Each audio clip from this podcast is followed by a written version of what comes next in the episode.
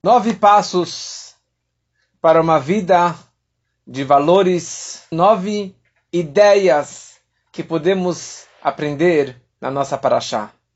Estamos no nosso curso A Mística da Paraxá da Semana e nada melhor do que começarmos agora um novo livro, o quinto livro da Torá, o livro de Dvarim, com a explicação da mística, mas de uma outra linha, uma mística mais antiga, do Ora Chaim Akadosh, do grande cabalista, o grande tzadik, Ora Chaim Akadosh, que viveu no Marrocos, 1600 e pouco, e acabou falecendo em 1743 em Jerusalém.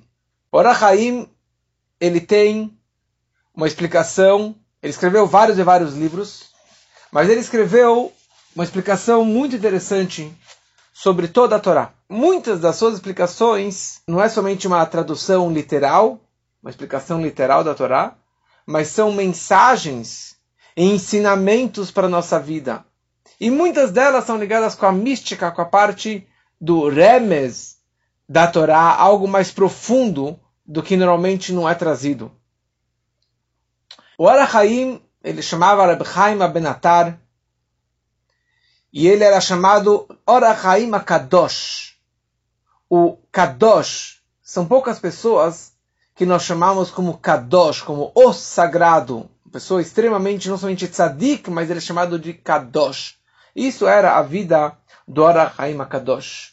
Ele viveu na época do Baal Shem Tov, faleceu antes do Baal Shem Tov. O Baal Shem Tov queria inúmeras vezes, tem três histórias de como o Baal Shem Tov queria viajar para Israel para se encontrar com ele, mas dos céus não permitiram que isso acontecesse. Uma vez ele estava no barco, indo para Israel, e daí o barco naufragou. Outra vez ele estava numa, numa ilha e acabou se perdendo. Tem vários detalhes, várias histórias que não vem ao caso agora, mas de qualquer forma, só uma historinha que era num Shabat, no final do Shabat, no momento da Havdalah, da reza final do Shabat, o Baal Shem Tov estava fazendo a Havdalah, e ele, quando acabou a reza, ele falou, Kabá Ner Maravi. A luz do Marav, do oeste, a luz de Israel acabou se apagando. Porque o Baal Shem Tov estava na Ucrânia, o Orachaim Akadosh estava em Israel, então a luz acabou se apagando, que foi a luz do Orachaim Akadosh. Ele sentiu, ele percebeu que o, Baal, que o Orachaim tinha acabado de falecer. E ninguém no mundo sabia disso. E o Baal Shem Tov depois descreveu por que ele ficou sabendo disso. Porque existem alguns segredos místicos que só uma pessoa por geração podem saber. E o Shem há muitos anos queria saber este segredo. E nesse momento que o Orachaim acabou falecendo, esse segredo acabou sendo revelado para o Tov. Então ele entendeu que na verdade o Orachaim, essa grande luminária, tinha acabado de falecer. Muito bom. Eu mandei três fotos aqui para o grupo do Zoom. Eu mandei é, imagens de do Or HaChaim HaKadosh, que é um livro em português que cada um pode comprar, chama Or HaChaim, da editora Sefer. É um livro muito, muito bem feito. E sobre ele, nele eu vou me basear o nosso estudo de hoje. E aqui tem uma coisa muito interessante. Se você abre a Parashá dessa semana, a Parashá do Varim, e lê os primeiros cinco versículos. Eu vou ler para vocês. A frase que a Torá descreve é a seguinte: Essas são as palavras que Moshe falou para todo o povo judeu na margem do Jordão. E aqui ele começa enumerando várias localizações, vários endereços. Ou seja, as palavras que Moshe estava falando no fim da vida dele, nas últimas cinco semanas da vida dele, Onde que ele falou estas frases, essas palavras para o povo? Foi na margem do Jordão, no deserto, na planície, no Mar Vermelho, de Paran, entre Tofel e Lavan, e Hatzerot e Dizahav. Leva 11 dias de Horeva a Kadesh Barneia através do Monte Seir. Isso foi no quadragésimo ano, no deserto, e daí Moshe Rabbeinu, ele começa falando para todo o povo de Israel. Depois de ter derrotado Sihon, os reis dos Emoritas, que viviam em Heshbon, e o Og, o rei de Bashan, que vivia em Ashtarot, em Edrei, na margem do Jordão, na terra de Moab, Moshe começou a explicar a Torá, dizendo e assim por diante. Ou seja, aqui é engraçado. Se você me pergunta onde você está agora, eu estou na sinagoga, no Beit Rabat Central. Onde que é? Na Melo Alves. Isso aqui é nos Jardins. É em São Paulo, dentro de São Paulo, dentro do Brasil, na América Latina, nas Américas, no... Quantos, quantas localizações eu preciso passar para você, para você saber aonde que eu me encontro agora? E Moshe estava lá no deserto. E a Torá vem e enumera tantas e tantas localizações e endereços onde que Moshe estava. Existem vários comentários sobre isso, várias explicações sobre isso. Mas o Ora Haim Akadosh ele traz uma explicação muito interessante, trazendo para gente nove passos para uma vida de valores, nove etapas ou nove mensagens que a Torá, na verdade, com essas palavras está simbolizando, está representando nove mensagens e comportamentos que o homem precisa trabalhar com a sua pessoa, com a sua característica e realmente para ter uma vida de valores. E vamos ler um pouquinho desses trechos aqui do Arahai Makadosh. Então, Orahaim ele descreve cada uma dessas palavras, desses endereços que a Torá nos trouxe aqui.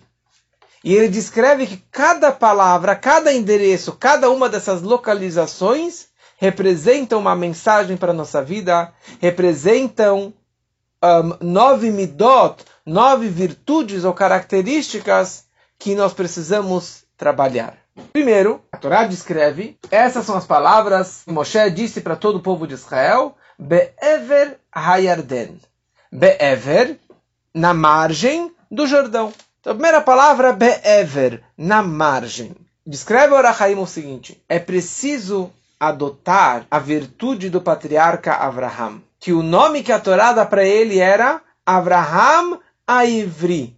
Abraham, o Ivri, Ivri significa hebreu. E isso tem a ver com a palavra Be'ever. Ever significa margem.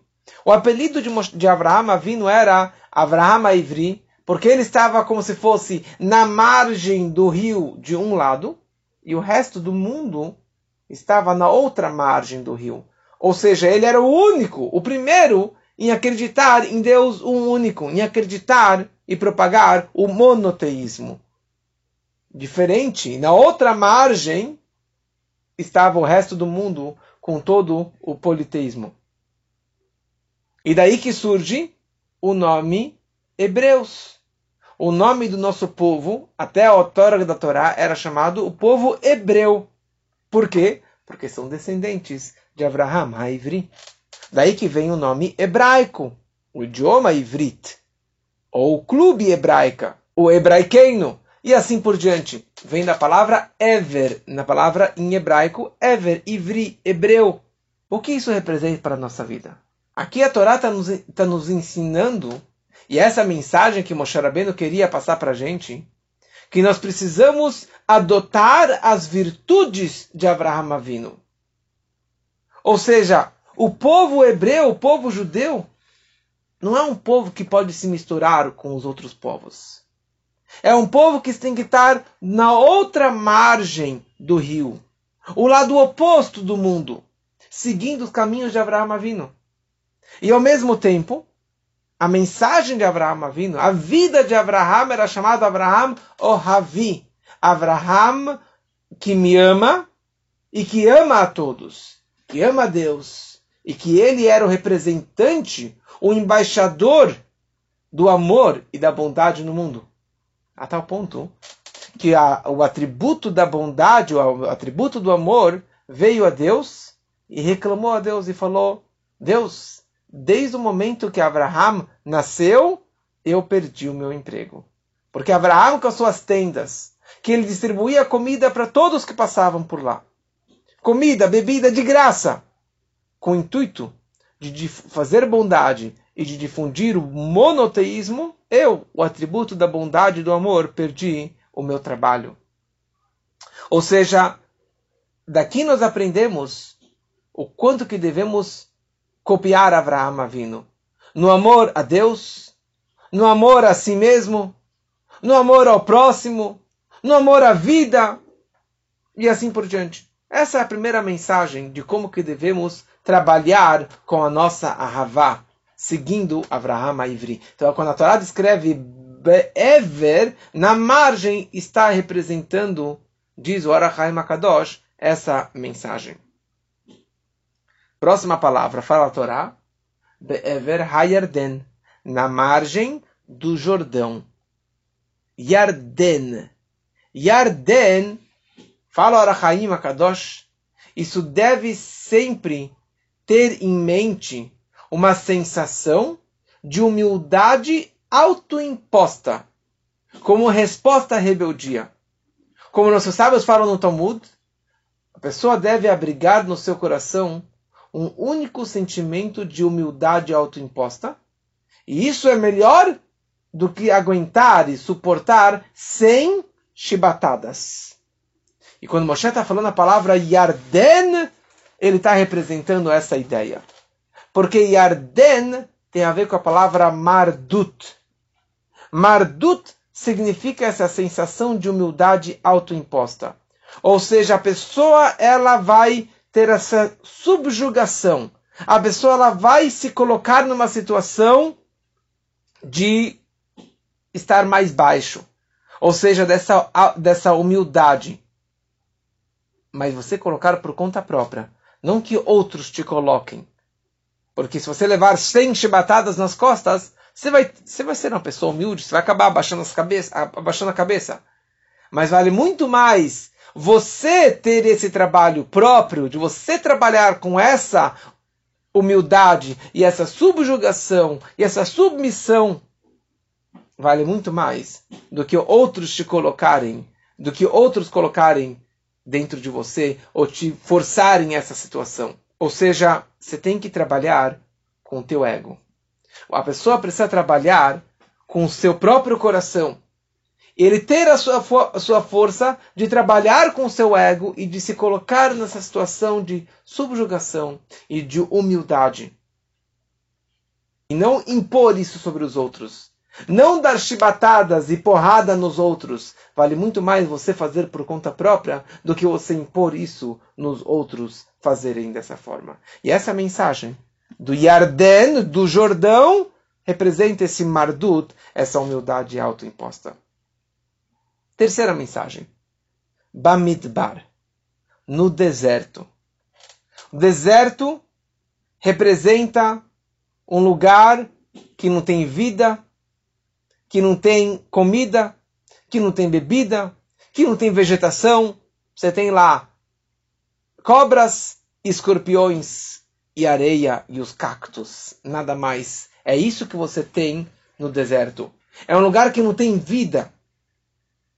É um lugar abandonado, que não tem dono no deserto. Então fala Orachai Makadosh, isso vem nos ensinar a virtude da modéstia, da tzniut, como nossos sábios eles descrevem, o homem deve sempre considerar-se um deserto. A pessoa sempre deve se colocar, se considerar como um midbar, como um deserto. Essa humildade total. Ou seja, eu não tenho plantas, não tenho água, não tenho comida, não tenho animais, não tenho vida, não tenho vitalidade, não tenho nada. É um lugar seco, é um lugar abandonado, é um lugar morto. E essa mensagem que Moshe está falando, Bayarden. Com toda a tua grandeza, você tem que ser uma pessoa verdadeira. Você tem que expressar essa humildade, essa modéstia. Aqui é mais a questão da modéstia, que isso representa a ideia do deserto, que é totalmente diferente da civilização. Civilização, você se expõe, você se apresenta, você tem comida, você tem dinheiro, você tem trabalho. No deserto, você é um Zé Ninguém. E é isso que você tem que sentir na vida, essa modéstia, essa, esse recato, essa tzniut na nossa vida. Isso representa a palavra Bamidbar. Depois ele continua dizendo Ba'aravá. Aravá é uma planície. A humildade de que falamos deve ser, deve ter natureza positiva. E não pode levar a pessoa a se ver de, de forma depreciativa, como que o Maimonides ele descreve. Então a primeira ideia é a pessoa ter uma natureza positiva e não algo que vai levar ele para baixo. Então, humildade tem que ser uma coisa positiva. Por outro lado, a ideia da, da, da, da planície, da aravá, representa o aspecto da humildade verdadeira. E não deixar de admoestar as pessoas ao vê-las cometer o pecado. Que, aliás, toda a ideia desse início dessa paraxá é Moshe dando tochachot. Moshe admoestando o povo. Moshe advertindo o povo. Lembram de todos esses lugares. Porque, de acordo com a explicação simples da Torá, de acordo com o Rashi, cada um desses endereços, ele está lembrando um pecado que o povo fez em cada lugar, em cada situação o pecado que o povo fez no, na, na, margem, no Jordão, no deserto e etc. Mas aqui não estamos trazendo essa, essa advertência, essa bronca de Moshe Rabbeinu. Mas de qualquer forma, isso vem nos ensinar que você admoestar seus filhos, ou uma pessoa que você tem esse acesso, que você pode dar uma bronca, você pode, você deve dar essa bronca. Hoje, ou como hoje eu me encontrei com uma pessoa que queria divorciar e com palavras mais fortes a gente fez essa advertência, essa torrachá, essa pequena bronca, não é uma bronca, mas é uma bronca por amor. Você ama aquela pessoa, você tem o acesso, você tem o direito e talvez a obrigação de admoestar a certas pessoas. E a pessoa não pode perguntar e questionar quem sou eu para advertir alguém superior a mim? Então fala a Torá ao contrário. É preciso adverti-las, já que somos ordenados a amá-las. Você ama aquela pessoa, então você deve admoestá-la. Como está escrito, aquele que ama, ele faz essa advertência, ele admoesta outras pessoas. E essa que a Torá está nos escrevendo com a palavra Ba'aravá. Ou seja, você tem que ser humilde, mas sem se machucar. Humilde não significa você ter baixo autoestima. Humildade não significa você se sentir um schmate, um pano de chão, um zé ninguém. Isso não quer dizer humildade. Humildade significa você. Eu sou uma pessoa muito humilde.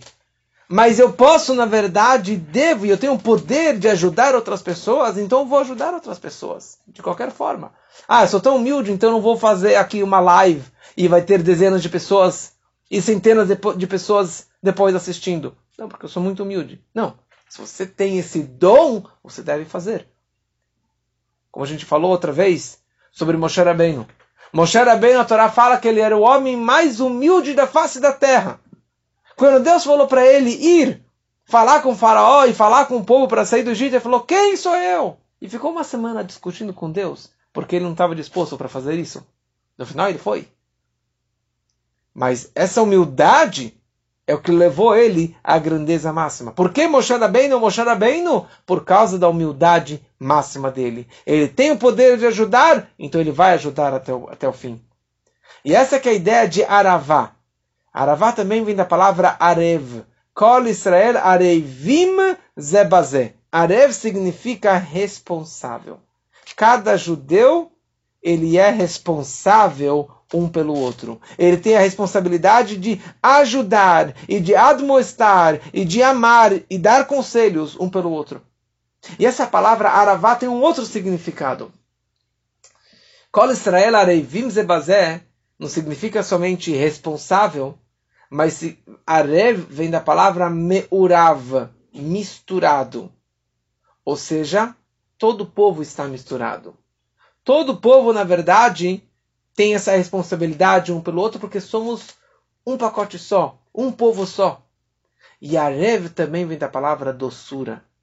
Quando você admoestra outra pessoa, você está despertando uma doçura do teu coração e uma doçura da outra pessoa também. Essa que é a ideia da palavra Aravá, quando a Torá descreve Aravá, a planície, essa mensagem que a Torá estaria nos ensinando. Mol Suf. Mol Suf, em frente do Suf. Suf é o Mar Vermelho, Yam Suf, o Mar dos Juncos. Mol Suf, na frente do Suf. Nossos sábios ensinam na Mishnah. Istakel Beshloshat Varim, está escrito no Perkei Avot.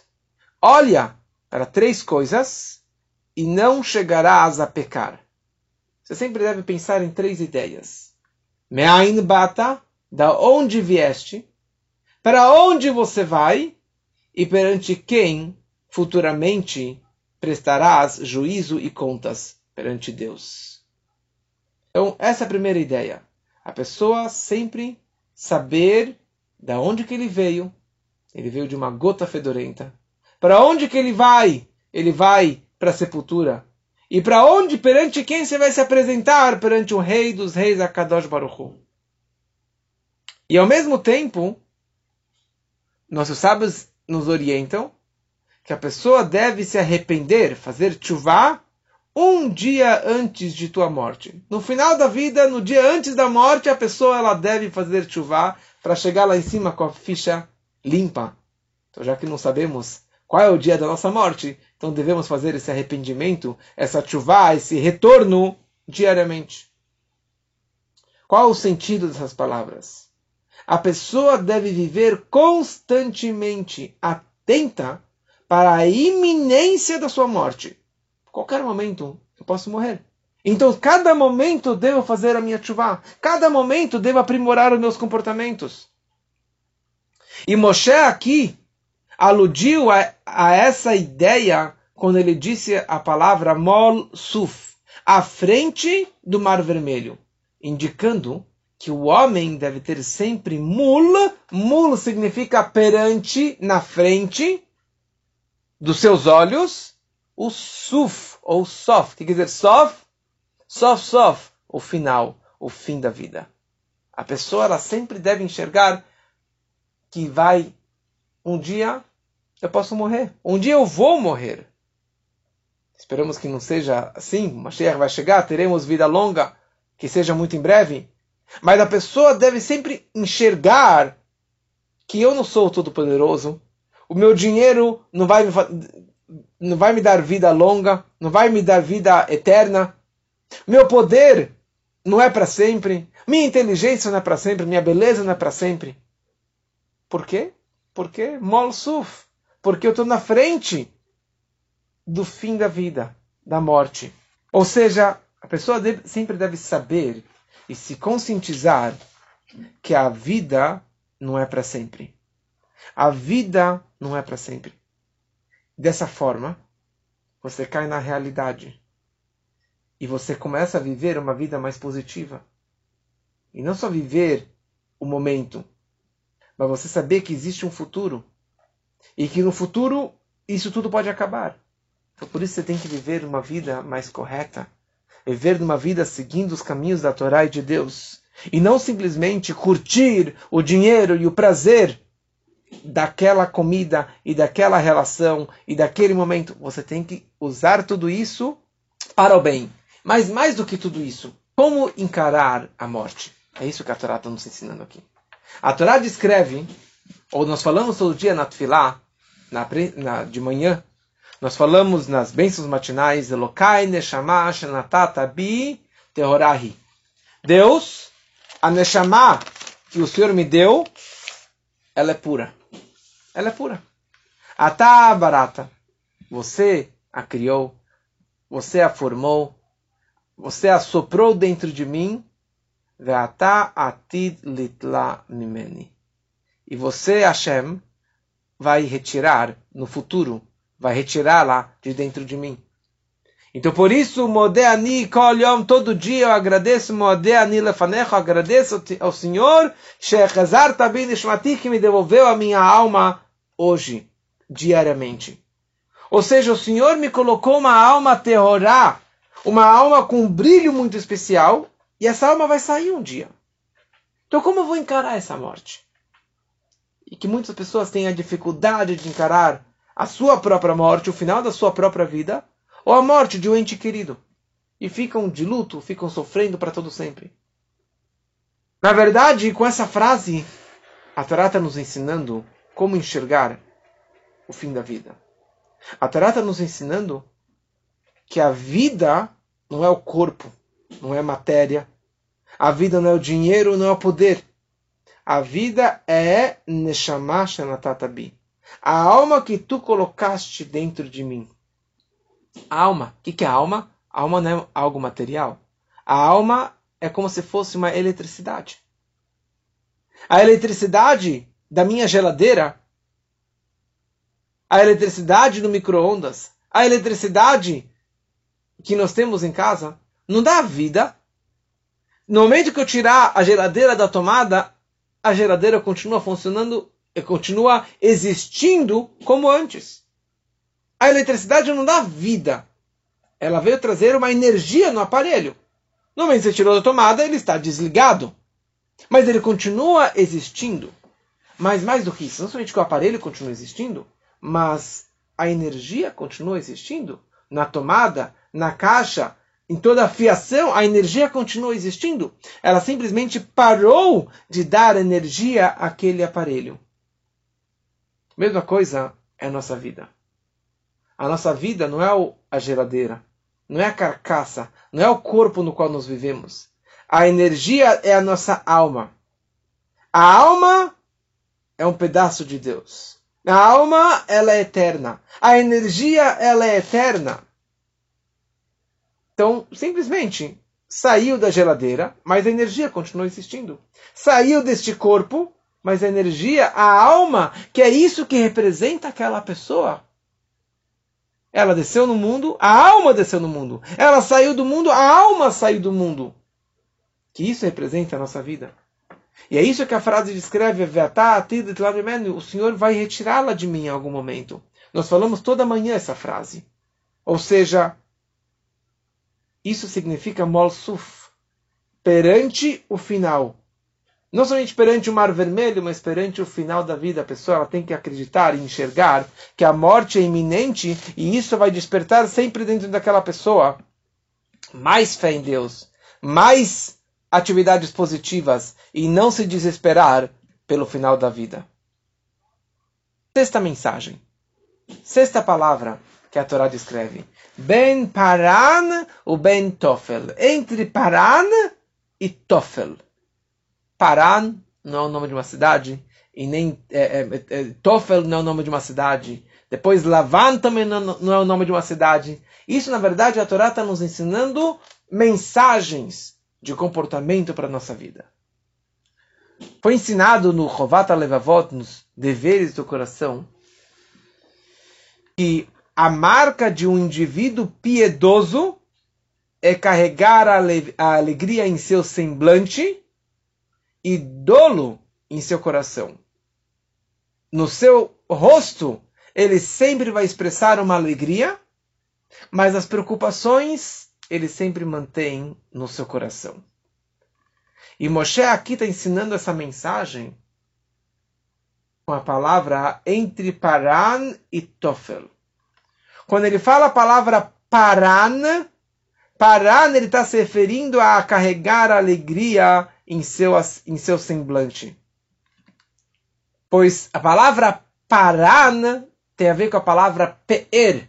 Pe'er significa glória, alegria. Então você sempre deve expressar a tua glória, a tua alegria no teu rosto. E Tofel. Tofel vem da palavra tafel, significa algo insignificante. Tofel, ele descreveu o estado de espírito de alguém que merece o título de um pio, que preocupa-se o tempo todo em não transgredir qualquer mandamento de Deus, de grande ou pequena monta, e teme ser negligente em servir a Deus com todas as suas faculdades. Ou seja, aqui na verdade a Torá está nos ensinando que não é uma falsidade. Tem pessoas que falam, não, eu sou transparente, eu estou nervoso, eu expresso no meu rosto, eu estou chateado, eu estou de luto, eu estou cansado, eu expresso no meu rosto. Hoje é o Yortzeit, a data do falecimento, 20 anos, se eu não me engano, da Dona Esther Alpren, que era a, a Rebbe, aqui no Bet Rabat Central, que vieram para o Brasil 61 anos atrás. Quando ela estava no final da vida, já com muita doença avançada, Rabino Alpern, ele me contou uma vez que ele fazia de tudo que durante todo o tratamento dela, toda a doença dela, ele não demonstrava no rosto o luto e toda a aflição e toda a dor e todo o estresse que ele estava passando com a sua querida esposa. Não é uma falsidade. É isso que a Torá aqui nos ensina. Você deve ter, na verdade, entre parada e tofel, o rosto sempre sorri, sorrindo, sempre com uma alegria está preocupado, você está nervoso, você tem contas a pagar, você brigou com seu cônjuge, você tem, você tem dores, você tem dificuldade com seus filhos, deixa no teu coração. Mantenha para si, mas externamente você sempre deve mostrar. Eu conheço algumas pessoas, tenho alguns amigos que eles sempre têm aquele sorriso colgate, sempre aquela alegria. E você fala, como que ele tem esse sorriso no rosto? Se não tem dinheiro, não tem emprego, está doente, está com dificuldades, está com tantos problemas, mas ele está com aquele sorriso embutido no rosto dele. São pessoas que vivem com isso. Cada um de nós pode e deve viver dessa forma. Uma felicidade externa, e se você tem no coração, você tem as suas preocupações. Mas não ficar reclamando da vida. Não ficar não ficar externalizando e expondo para os outros todos os seus suros e pepinos e problemas, todo mundo seus problemas. Essa é a forma de você ter uma vida feliz. De você ter essa ambição de ter uma vida feliz, de ter crescer na vida, de crescer com a família, de ter tudo maravilhoso. As suas preocupações deixa para dentro. Mas isso nos ajuda a crescer. Bem paran o bem tofen. Depois a Torá descreve um, Lavan. Lavan. A palavra Lavan. Lavan significa branco.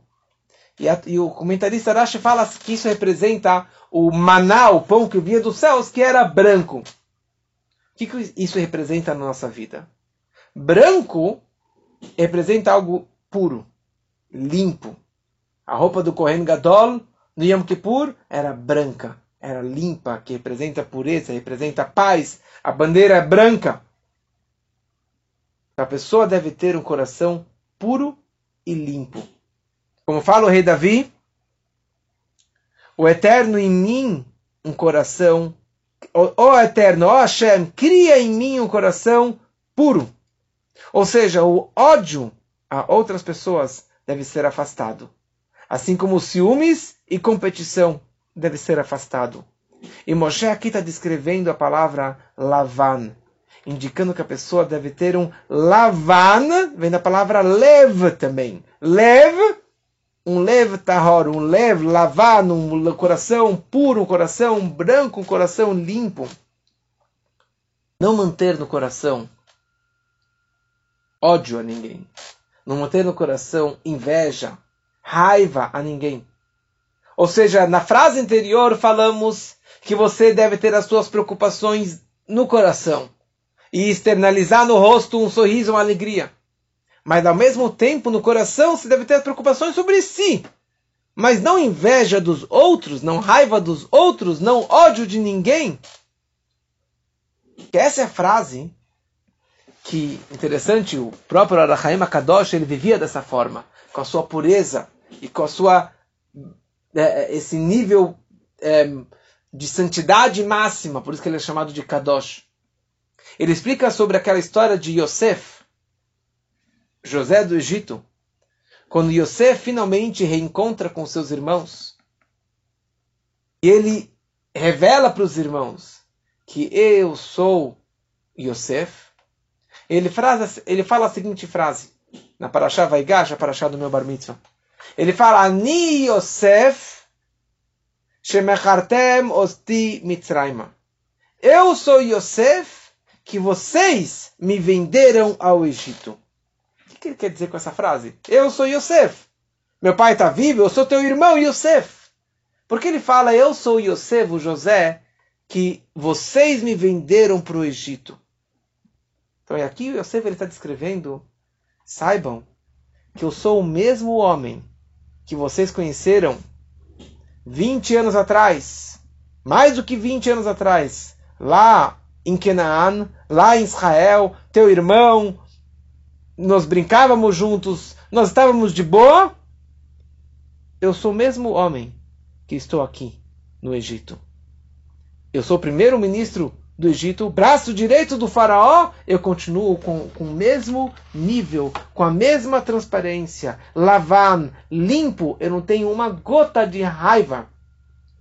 Eu não tenho nada de ódio e de rancor pelo fato que vocês me venderam para o Egito. Eu sou o mesmo que era lá e eu mesmo que eu sou aqui.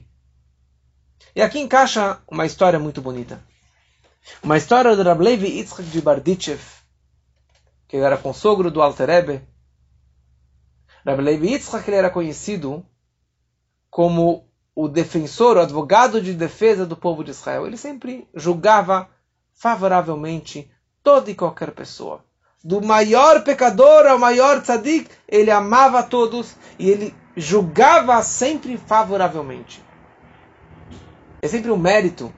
Você simplesmente mencionar o nome dele já é um crédito na nossa conta. De tão grandioso que ele era, você mencionar o nome dele, o nome da mãe dele, você mencionar a cidade dele, só de Berdichev, aquele de Berdichev, que aliás ele não deixou sucessores, porque ele que ficou, na verdade, é, com esse título, Rebbe Levi de Berdichev, quer dizer, ele não deixou um próximo Rebbe.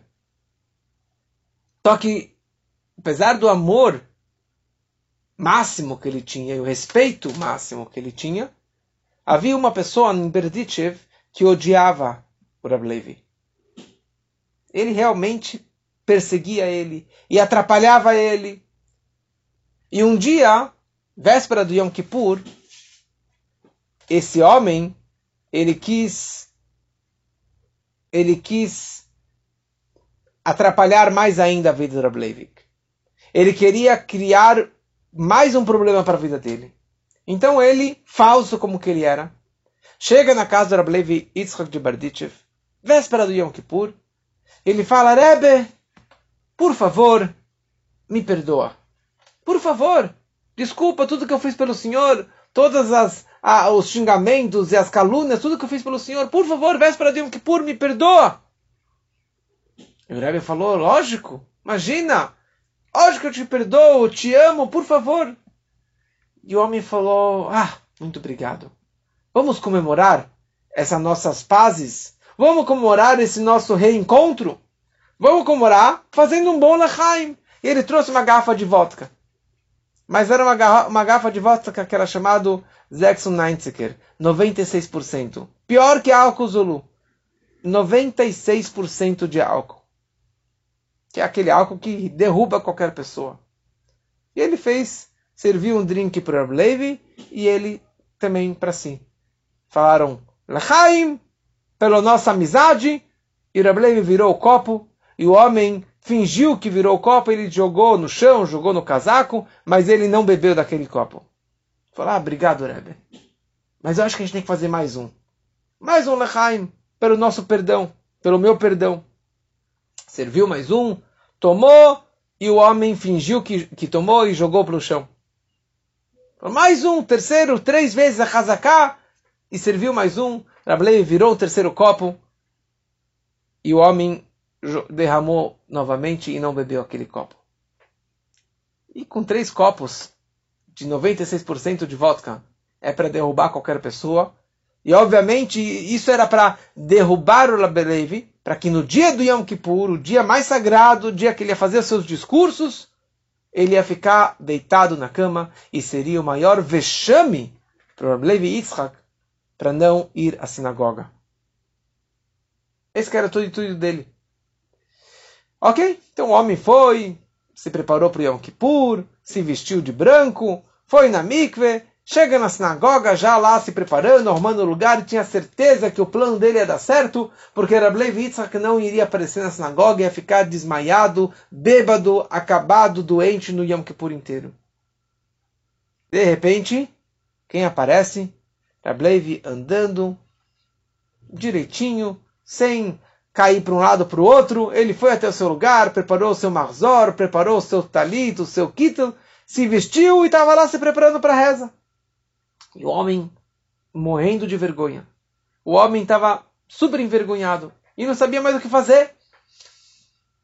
Quando acabou a reza de Yom Kippur, depois do Kol Nidrei, há um costume de ler muitos salmos. Teilim. As pessoas ficam na sinagoga lendo muitos salmos. E Rablev foi lá na frente, na Bimá, e ele que estava lendo os salmos em voz alta. E ele começou a ler o salmo no, é, 42. E ele fala a seguinte frase: Bezot yadati ki chafatzti ki loyaria alai. Com isso eu sei que o Senhor me ama, que loyaria alai. A tradução literal seria que não fará nada de mal para mim. E o Rablevi falou essa frase três vezes. Duas vezes. Três vezes essa frase. E a palavra yaria vem da palavra também truá, que significa vencer, triunfo. Que ninguém vai se triunfar, vai vencer contra mim. E Rablevi, ele foi lá e traduziu em Yiddish essa frase. Ele disse pois não fará nada de mal para meu inimigo. Sabe como que eu sei, Bezod e Adat, sabe como que eu sei que o Senhor realmente me ama? Que loiaria que o Senhor não fará nada de mal para meu inimigo. Pois ele queria fazer mal para mim, mas eu sei que o Senhor não fará nada de mal contra meu inimigo. Não machuque o meu inimigo. E ele falou essa frase em Yiddish e repetiu algumas vezes. E o homem caiu a ficha. Que Rablevi está falando, ele está rezando para Deus, implorando para Deus que Deus não castigasse esse perverso que quis fazer mal contra Rablevi Yitzhak. E daí derreteu esse coração de pedra dele. Ele ficou muito emocionado e ele foi lá pedir perdão para o Rablevi Yitzhak. Isso representa, na verdade, esse amor que o Yosef Assadik ele tinha pelos irmãos, que queriam vender ele, queriam matar ele, queriam massacrar ele. Yosef Lavan, coração branco, coração limpo. Isso representa, na verdade, Lavan. Na nossa vida, quantas vezes nós não fomos envergonhados ou magoados ou sacaneados por qualquer pessoa? Se você foi magoado por alguém, não acabe a tua vida com rancor no coração. Não acabe com a tua vida, ou não acabe a vida mantendo essa raiva, esse rancor, essa inveja. Acabando com relacionamentos, acabando com casamento, porque você tem um rancor sobre aquela pessoa. E você nunca mais vai falar com aquela pessoa porque ela te magoou, porque ela te envergonhou, ou porque ela deixou de te dar uma honra que você deveria ter recebido. Lavana. Lavan representa essa pureza. Saiba pedir desculpas e saiba aceitar desculpas. Hoje eu tive uma conversa com uma pessoa que não está aceitando desculpas do seu cônjuge. Vem a Torá e fala, Lavan, você precisa aceitar as desculpas e acreditar que o outro vai melhorar na vida dele. E aqui a Torá continua descrevendo Hatzerot, Hatzerot significa dedicar-se ao estudo contínuo da Torá. como que era a vida do patriarca Yaakov. Yaakov Isho Halim, ele morava nas tendas. Mas tendas é algo passageiro. Que você monta você desmonta. Fala a Torá Hatzer.